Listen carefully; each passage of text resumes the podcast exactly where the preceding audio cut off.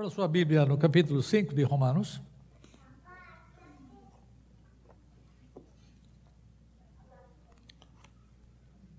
É, eu, eu espero que vocês consigam me acompanhar no raciocínio nesta manhã. É uma palavra que não é comumente ensinada na igreja. Ou, quando é ensinada, ninguém explica nada sobre o que está se dizendo. Se eu perguntasse a boa parte de vocês nesta manhã, é, o que, é justificação?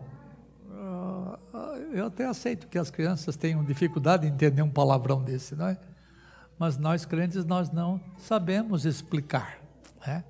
Então, no sermão passado meu, já há mais ou menos um mês, é, isso que é ruim, não pregar toda semana, que você fica, tem que recordar tudo para poder seguir o raciocínio.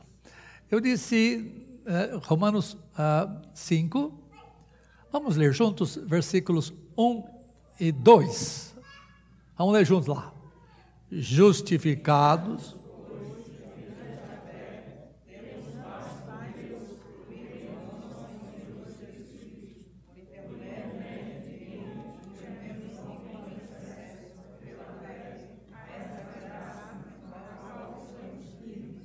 Isto.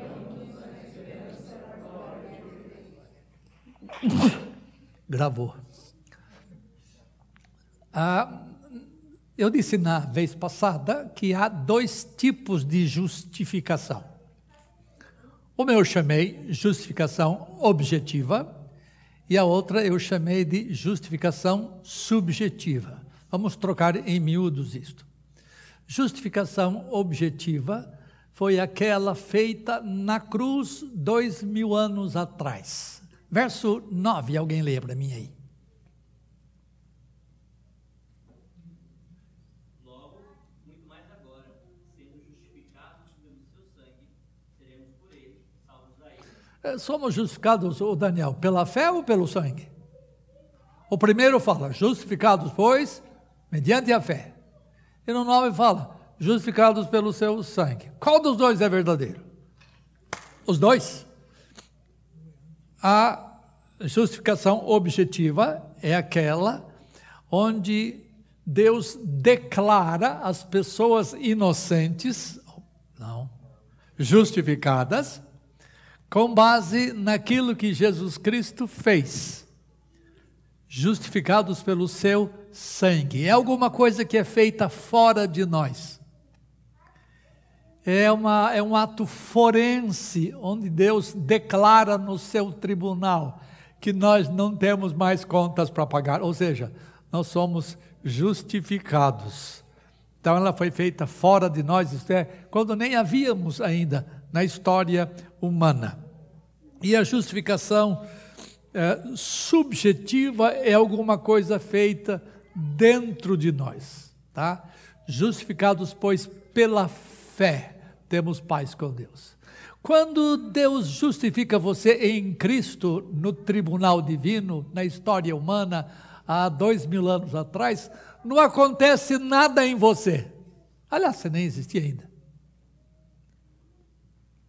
Mas mesmo você que veio à existência, que cresceu, etc., etc., ainda não cria em Cristo, não sabia de nada, uh, você já era justificado porque alguém pagou a sua conta no entanto, no entanto, não mudou nada de você.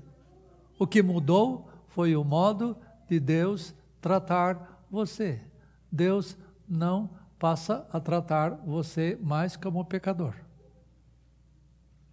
Agora, quando somos justificados pela fé, alguma coisa acontece dentro de nós. Alguma coisa mexe em você uh, você tem paz com Deus. Afeta você. Eu vou falar dois, dois termos técnicos que vocês não fizeram teologia, nem vão fazer, mas vocês têm que aprender.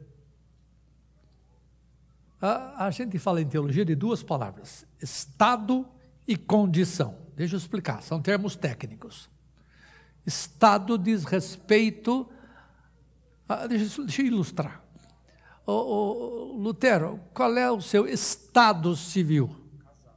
Então, isso diz respeito ao estado dele, casado. Agora, como é que você vive a sua vida de casado? Junto com a minha esposa. Isso tem a ver com a estado condição. Condição tem a ver com o modo como você vive o estado em que Deus colocou você. Deus colocou você no estado de casado. Você se casou com essa moça. Agora, o modo como você vive diz respeito à sua condição. Então, a justificação objetiva diz respeito ao estado. É, eu não sei se estou me tornando claro. Deus muda o modo dele tratar você, mas você nem sabe disso. Você não tem consciência porque não aconteceu nada em você ainda. Todavia, quando Deus justifica você é, subjetivamente dentro de você, você muda a sua condição, você passa a ser tratado e você percebe o tratamento que Deus lhe dá e você goza de paz com Ele. Tá? Isso aqui tudo é, a gente vai falar no decorrer do sermão. Eu espero não passar muito do tempo, porque vai ter aula hoje, tá? se Deus quiser. Então, há esses dois tipos de justificação. Um é feito na, na, na vez passada. É a justificação que é feita fora de nós, vem de fora de nós. Esta que vamos tratar hoje acontece dentro de nós, tá bom? Ah, Deixa-me fazer uma pergunta capciosa, mas não é capciosa, é honesta. Ah, vamos localizar a fé. A, a, pergunta é: a fé vem antes ou vem depois da justificação? Você, Tiaguinho, que gosta de pensar. A fé, eu botaria na, na berlinda aqui. A, vem, a, fé, a fé vem antes ou depois da justificação?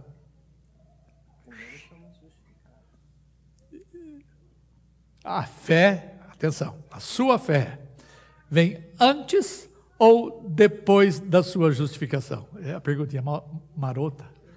Eu vou, eu, nós não vão acertar. Depende do tipo de justificação que o senhor está falando. Ok? Depende da justificação. Quando você é justificado objetivamente, quando é que acontece isso mesmo, Aline? Hã? A justificação objetiva. Na cruz. Então a fé vem depois. Agora, quando você é justificado subjetivamente, a fé vem antes. Por quê? Justificados, pois, pela fé ou mediante a fé. Isso aqui é aula de teologia, tá? Não é um sermão clássico. Mas eu quero que vocês aprendam isto. Sermão serve para ensinar também, tá bom? Então, a, a fé vem antes da justificação, se estamos pensando na justificação subjetiva. A fé vem depois da justificação, se estamos pensando na justificação objetiva. Os meus alunos de mestrado passam um apuro danado para entender isso. Eu espero que vocês não tenham tanta dificuldade assim. A fé é necessária. E da hora avante eu vou falar sobre a fé eh, na justificação subjetiva. Outra pergunta: a fé é necessária para a justificação? Quando dizemos que a fé não é necessária para a nossa justificação, eu estou falando da justificação objetiva. Tá? E quando eu falo que a fé é necessária para a justificação, eu estou me referindo à justificação subjetiva. Uh, lembra bem, a fé não é necessária, eu vou repetir, não é necessária para nossa justificação, mas ela é necessária para que nós desfrutemos a justificação na presente existência.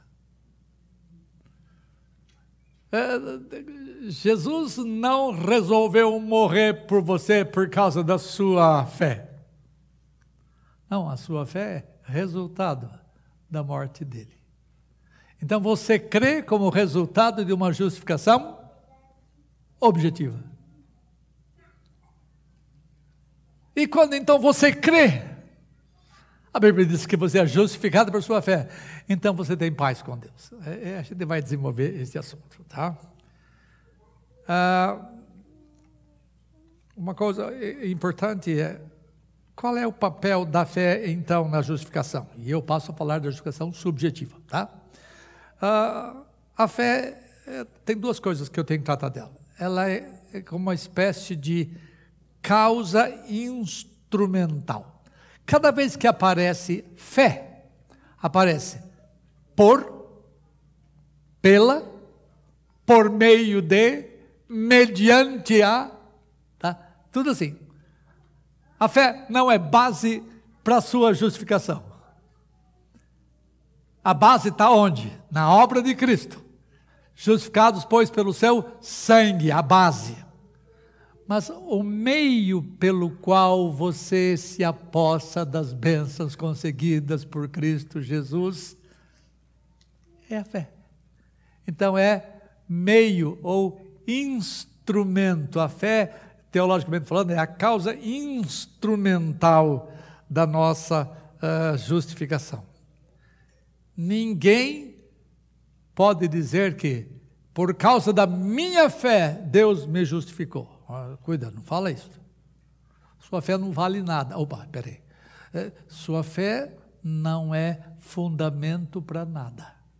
A fé é o meio pelo qual Deus faz com que nós tomemos posse das coisas que Ele nos dá.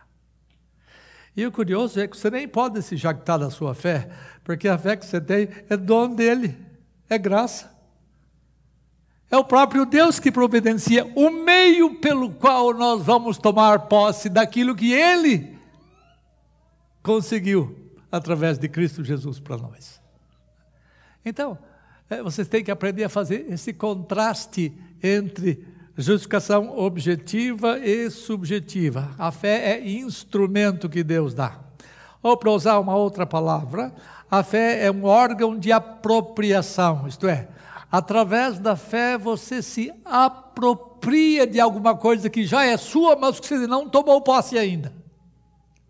Então, por meio da fé, você se apropria, você toma posse das coisas que o Redentor fez por você na história. A fé é alguma coisa que acontece dentro de nós, porque é chamada de fé do coração. E essa fé você não consegue por si só, você sabe disso. Eu não posso dizer para a senhora que é incrédula, fique crente. Eu tenho que dizer, a senhora tem que crer. Mas a senhora não tem condições de crer por si mesma. Fé é dom de Deus. Somente quando o Espírito Santo opera vida na senhora, é que a senhora vai acordar e crer nas coisas que a senhora ouve a respeito de Deus na Sua palavra. Então, fé não é meritória nunca, nunca se jacte da sua fé. Quando você crê em Deus, quando você é, fala, eu creio em Ti, Senhor, você fala, graças a Ti eu creio em Ti. E agora você então, pela fé, você pode tomar posse das coisas que Deus lhe dá. Então, essa expressão órgão de apropriação é importante você entender. Fé é instrumento, fé é órgão de apropriação. São duas palavras importantes que você tem que entender. Agora, vamos trabalhar então com o benefício que a fé traz na justificação subjetiva. Paulo, primeiro benefício. Volta ao texto de Romanos 5:1. É, o benefício que a fé traz é que Paulo, primeira coisa, Paulo declara a base, vou repetir a ideia. Paulo declara a base pela qual temos paz com Deus. Ele fala assim: Justificados, pois, mediante a fé, temos paz com Deus por meio de Jesus Cristo. Nem a sua fé você tem sozinho. A sua justificação você não consegue sozinho. É, nós lemos no verso 9, né? Justificar, sendo justificados pelo seu sangue. Dê glórias a Deus somente. Ainda que você seja justificado pela fé, ainda que você tome posse das bênçãos redentoras pela fé, lembra, a base pela qual você tem paz com Deus, que é a bênção grande, é por meio de Jesus Cristo, como está no texto aí. O pagamento dos pecados não vem pela fé, mas vem pelo sangue derramado. Agora, a bênção que esse sangue traz, você desfruta dela, você se apropria dela por meio da fé. Então, Paulo declara que nós possuímos paz com Deus. Justificados, pois, pela fé, temos paz com Deus. Esta é a bênção maravilhosa que existe. A Escritura fala em dois tipos de paz, pelo menos. Ela fala a paz de Deus e a paz com Deus. São duas coisas distintas. A paz de Deus, que a Bíblia fala que excede todo entendimento, é a situação de tranquilidade que você tem em meio às tribulações muito fortes. Aquelas pessoas que possuem a paz de Deus não têm medo do que possa acontecer. Eles estão no meio da tribulação, no meio das duras lutas, mas o coração está calmo, sereno e tranquilo. Essa é a paz de Deus que excede o entendimento. Nós não podemos compreender isto. Você está no meio da tempestade e o barco gira para todo lado, as ondas açoitam a sua vida, mas você tem a paz de Deus. Então você repousa naquele que segura o seu barco. A paz com Deus é diferente. A paz com Deus diz respeito à cessação de hostilidade, diz respeito ao acerto de contas entre o pai e o filho que resulta no fato de você não ter conta para pagar. É um descanso. Quem consegue pagar uma conta que deve há muito tempo, fica feliz da vida, leve fica gostoso. Esta é a sensação de justificação subjetiva. Temos paz com Deus. Ainda que saibamos que sejamos culpados, ainda que nós tenhamos consciência de que o pecado foi nosso, nós temos consciência de que o pecado foi pago e que a gente pode olhar para a pessoa a quem nós devemos e ter descanso. É, este é o tipo de justificação subjetiva, é a paz com Deus. A Bíblia diz que o ímpio não tem paz. Ele vive em inimizade com Deus ou contra Deus. E ele é devedor a Deus porque ele é um transgressor da lei. No entanto, quando a dívida é paga por um substituto, no caso Jesus Cristo, Deus declara o fim das hostilidades. Não tenho mais nada contra você, porque a conta sua foi paga. Então, a obra de Cristo resulta na nossa paz com Deus. E você toma posse dessa paz quando você crê nele. Enquanto você não crê em Jesus Cristo, você não tem paz. Por isso que o ímpio não tem paz. É porque ele não crê no Senhor. E essa paz com Deus é, é, é resultado, repito, não de uma ação humana, mas resultado de uma ação divina. O homem não pode estabelecer paz com Deus.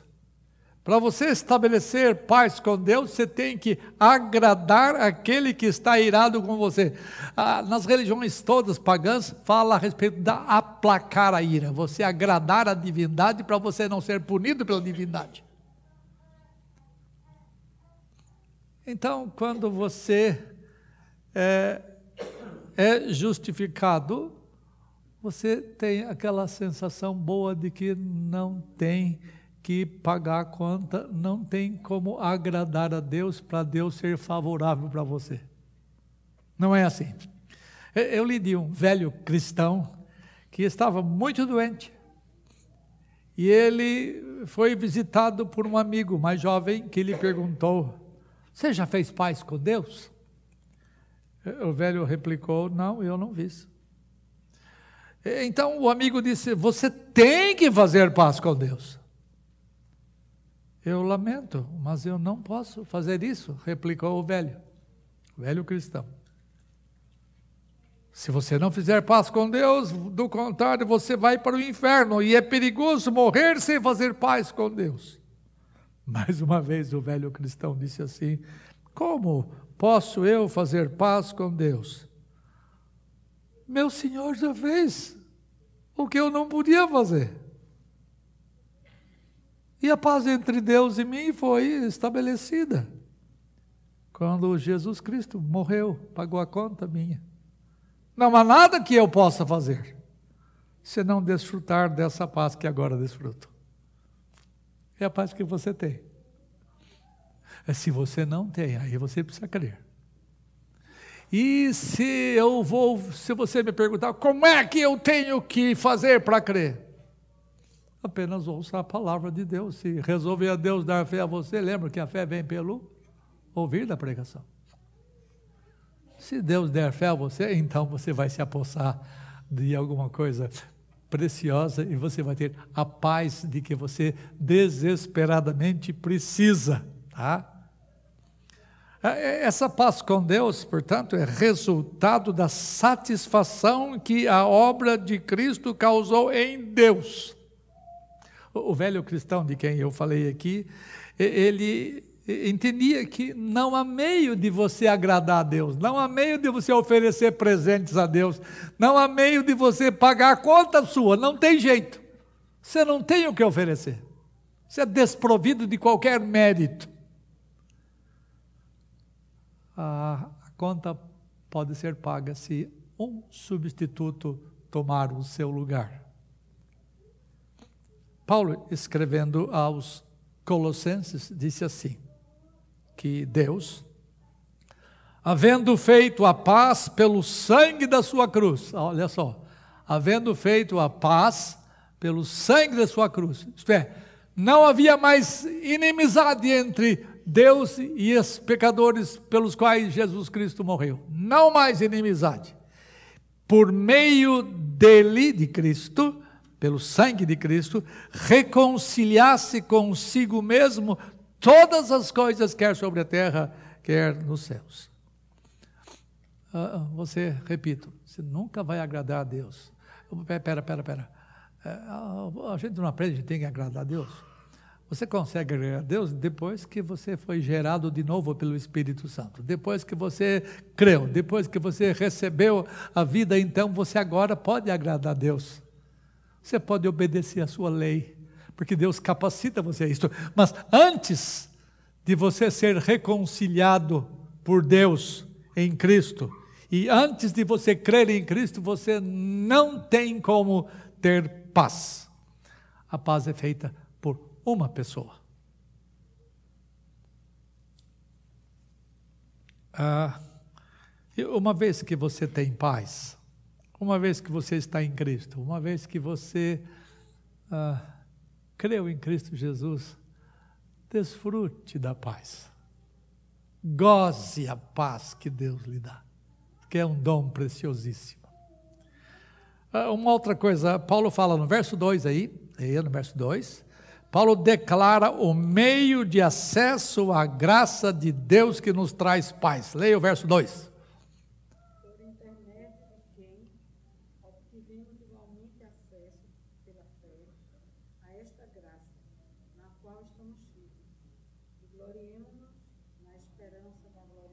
Ok. Então, sem a obra justificadora estabelecida por Deus, não teria acesso algum à graça de Deus. A ideia, a ideia de acesso é de a entrada na presença de Deus, tá? É, somente através da obra meritória de Cristo recebemos o direito de ter acesso à presença de Deus, que é a maior graça que alguém pode desfrutar. Não há nada mais honroso do que ser recebido na presença do Rei, ou seja, ter acesso à graça, acesso a Deus. Essa é a graça da qual o texto fala. E Jesus Cristo tem é, o mérito de nosso acesso ao Rei dos Reis e Senhor dos Senhores, sobre quem vou falar daqui a pouco na aula da escola dominical. É, eu li também de um menino que estava do lado de fora dos portões do palácio de Buckingham, em Londres, é o palácio da realeza inglesa. E ele queria falar com o rei, mas foi impedido várias vezes pelos guardas eh, do portão. Como ele ficou chorando, aproximou-se dele um homem muito bem vestido e lhe perguntou por que estava chorando. O menino lhe contou a história. E quando aquele cavalheiro eh, ouviu a razão por detrás das lágrimas do menino, ele sorriu e disse: Segure a minha mão, meu filho. Eu vou fazer você entrar. Não ligue para aqueles guardas. E o menino segurou na mão daquele estranho cavalheiro e juntos se aproximaram do portão. Quando os soldados os viram chegando, eles imediatamente abriram o portão para o cavalheiro e para o menino entrarem. E o menino foi conduzido pelo portão, cruzou o jardim, entrou nas salas carpetadas do palácio de Buckingham, até que viu-se nas, na presença do rei. Quem era o estranho cavalheiro? Era o príncipe de Gales, o filho do rei é o filho do rei que dá acesso a, ao rei. É, é por onde pecadores têm acesso a Deus. Lembra que a Bíblia fala: Eu sou o caminho, eu sou a verdade, eu sou a vida. Ninguém entra na presença de Deus, ninguém vem ao Pai, senão por meio de mim, senão através de mim. Uma outra historinha que eu li. Essa foi contada pelo pregador presbiteriano americano chamado Donald Gray Barnhouse, pastor de uma igreja em Filadélfia algumas décadas atrás. Ele contou uma história a respeito de Abraham Lincoln, presidente Lincoln, eh, que ilustra o ponto que estamos trabalhando aqui. Um soldado do exército do sul dos Estados Unidos no tempo da Guerra da Secessão, nos anos 1860. Ele havia sido liberto de um campo de prisioneiros porque ele estava muito ferido e não podia retornar à batalha, retornar à ativa e ele também estava procurando acesso ao presidente Lincoln para interceder por irmão dele também, que estava preso num campo de concentração, e ele era o arrimo da família. A família não tinha como viver, a mãe não tinha como viver, o velho o pai não tinha como viver, sem que aquele uh, moço voltasse para casa. Mas, a semelhança do menino que eu contei a história, ele não dava conta de falar com Lincoln que as burocracias são muito grandes para se falar com gente top. Um dia, o filho mais jovem do presidente, chamado Ted Lincoln, estava andando nas proximidades da Casa Branca e viu o veterano soldado ferido ali sentado num banco. E o jovem filho do presidente foi e perguntou o que estava acontecendo. O soldado explicou que ele queria ter acesso ao presidente mas os guardas não o deixavam entrar. Então, o filho do presidente, o Ted Lincoln, pegou pelo braço e fê-lo passar entre os guardas, recebeu a saudação dos guardas e trouxe o homem à presença do seu pai. Então, o pastor presbiteriano de quem eu li esta história, ele disse assim: Eu não sei se essa história é apócrifa ou não. Eu não sei. Mas ilustra o fato de que o Senhor Jesus, o Filho de Deus, tem feito por nós só Ele que nos faz ter acesso ao seu Pai. Só Ele nos faz ter acesso ao seu Pai.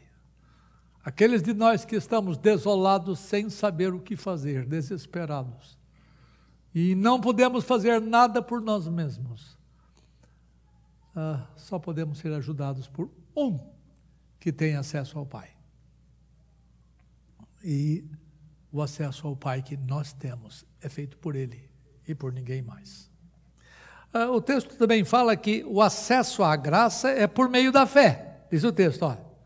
Por intermédio de quem obtivemos igualmente acesso pela fé a esta graça. É por meio da fé em nosso Senhor Jesus Cristo que nós adentramos a graça da presença de Deus. É somente pela fé, isso aqui vocês já sabiam, mas eu estou só recordando isso a vocês. É, é somente pela fé que nós nos achegamos a Deus, porque sem fé é impossível agradar a Deus. Sem fé você não tem nada, você não recebe nada. Deus não aceita aqueles que querem se chegar a Ele sem fé. A fé é importante para a sua justificação? Bom, sobre a qual você está falando?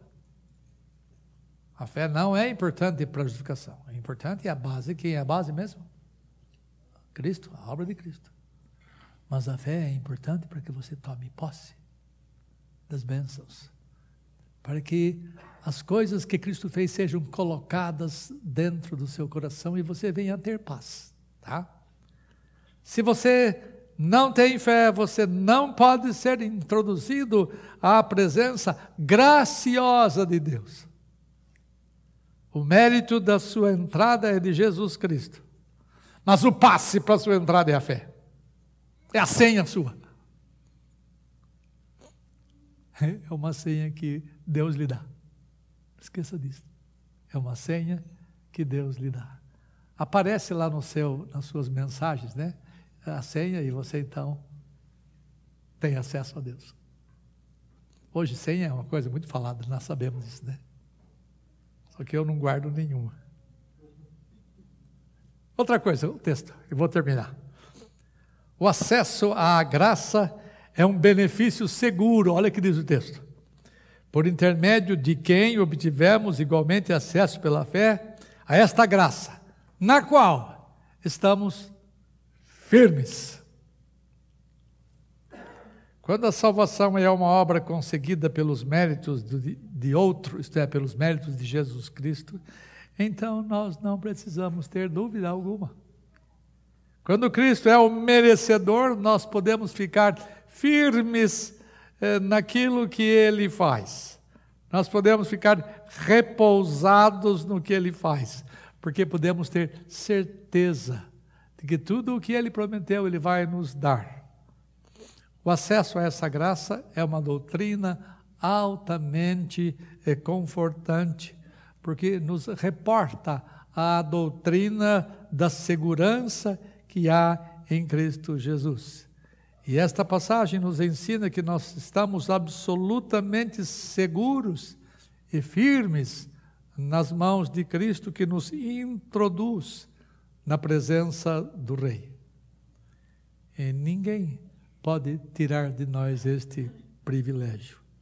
Porque a obra de Cristo afasta qualquer possibilidade de sermos repelidos por Deus. Escute o que você já conhece. Em todas estas coisas, porém, somos mais que vencedores por meio daquele que nos amou. Porque eu estou bem certo de que nem morte, nem vida, nem anjos, nem principados, nem coisas do presente, nem coisas do porvir, nem poderes, nem altura, nem profundidade, nem qualquer outra criatura poderá separar-nos do amor de Deus que está em Cristo Jesus. A graça na qual nós estamos firmes. E esta, esta segurança de benefício é aplicada nesta vida. Olha só, obtivemos igualmente pela fé a esta graça na qual estamos firmes. A, a segurança desse benefício é aplicado hoje. Presentemente você já desfruta dessa paz com Deus. Você já tem acesso a Deus. Você já fica na presença do Rei. Você pode conversar com Ele diretamente sem eh, nada que impeça. É uma segurança continuada nesta presente vida. O, o texto coloca o verbo no indicativo, no presente. A esta graça na qual nós não estaremos firmes, mas na qual nós estamos firmes. É, também este benefício de acesso à graça é alguma coisa do futuro. O texto fala: gloriamo-nos na esperança da glória de Deus. Eu estou seguindo o raciocínio do texto. Gloriamo-nos na esperança da glória de Deus. A justificação nossa não tem a ver somente com os benefícios nesta presente vida, ou seja, paz com Deus, aqui e agora. Mas os benefícios todos uh, se estendem por toda a eternidade. Por toda a eternidade. A nossa segurança eterna é um benefício planejado por Deus desde há muito. A segurança que a obra de Cristo nos traz é para aqui e para agora, mas é também para a vida futura. É, na verdade, na vida futura você não vai ter mais fé. Vai, vou virar incrédulo? Não. Fé é alguma coisa que nós temos que ter no presente tempo. Quais são a, a, a, a tríade famosa é, que aparece na Escritura: fé, esperança e amor. A esperança termina quando a coisa acontece. A fé também termina quando a coisa acontece. Você não vai ter fé na glória. Você vai desfrutar da presença gloriosa de Deus para sempre e sempre. Aquilo que foi prometido, aquilo, que você creu enquanto você vivia aqui agora é realidade, ou será realidade. Então, uh, você tem que desfrutar agora, mas ter esperança em que essas coisas vão continuar. Então, se Jesus Cristo pagou a, vou terminar. Se Jesus Cristo pagou a penalidade dos seus pecados, justificando você objetivamente na história humana, então é sinal que você é eleito de Deus. Onde você achou isso? Romanos ainda. Aquele que não poupou o seu próprio filho antes por nós o entregou, porventura não nos dará com ele graciosamente todas as coisas? Quem tentará acusação contra os eleitos de Deus? É Deus quem justifica os eleitos.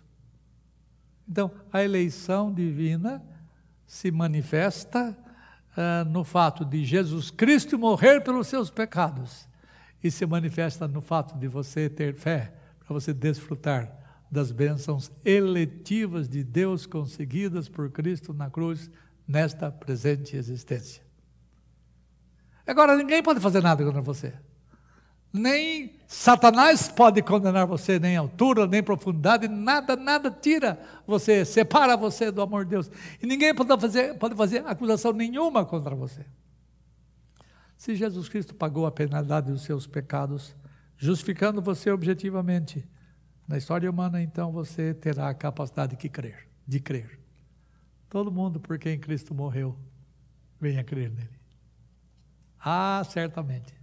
Jesus Cristo não é um jogador que lança os seus dados para ver se vai. Não, não. As coisas dele são certas. Quando ele faz, ele obtém o que ele faz. Lembra que o profeta Isaías fala no capítulo 53, que ele conseguiu os resultados do seu penoso trabalho. E ele verá o fruto do seu penoso. Ele não vai ver, fazer tentativa para ver se consegue algum resultado. Quando ele, ele faz o que faz, ele tem certeza dos resultados do seu trabalho. Então você venha crer é, Cristo Jesus morre por aqueles que o Pai deu a ele. E todos aqueles que o Pai deu a ele, por quem Cristo Jesus morreu, venha crer. Uh, você que é pai, tem que pedir a Deus que Deus salve os seus filhos, mas você tem que lembrar que a salvação é algo que depende dele. Eu tenho que pedir, eu tenho que depender dele, eu tenho que mostrar a minha dependência dele, mas é dele que as coisas procedem tanto na obra eletiva dele antes da fundação do mundo, como na obra justificadora dele no, no, no meio da história. E agora então você crê. E se Cristo pagou a pena lá dos seus pecados, justificando você objetivamente na história humana, então você vai ter, até que você morra, paz com Deus, pela fé. E eu espero que você seja crente suficientemente para desfrutar das bênçãos da redenção nesta presente vida. Tendo aquela sensação gostosa de que a conta sua foi paga. E você depois do final da história, da presente história, você esteja na presença de Deus, fisicamente inclusive, porque você será ressuscitado, você venha a desfrutar dessa paz que você não pegou nenhum pedaço grande aqui. Lá você vai entender o que paz significa. Muito mais do que agora. Mas você já pode desfrutar agora. Mas tudo em plenitude vai acontecer somente quando a redenção sua se completar. Há muitas coisas que dizer, mas eu tenho que parar porque tem coisas mais para fazer. Senhor, obrigado pela, pela verdade da, da justificação subjetiva. Pela obra tua lá no passado que resultou na obra do Espírito Santo que nos regenera e nos faz crer. E pela fé uh, somos justificados, ou seja, nós temos paz contigo. Que coisa boa, Senhor. Que coisa boa é ter paz contigo. Concede esta graça a todos que me ouvem nesta manhã. Nós te rogamos em nome de Jesus. Amém.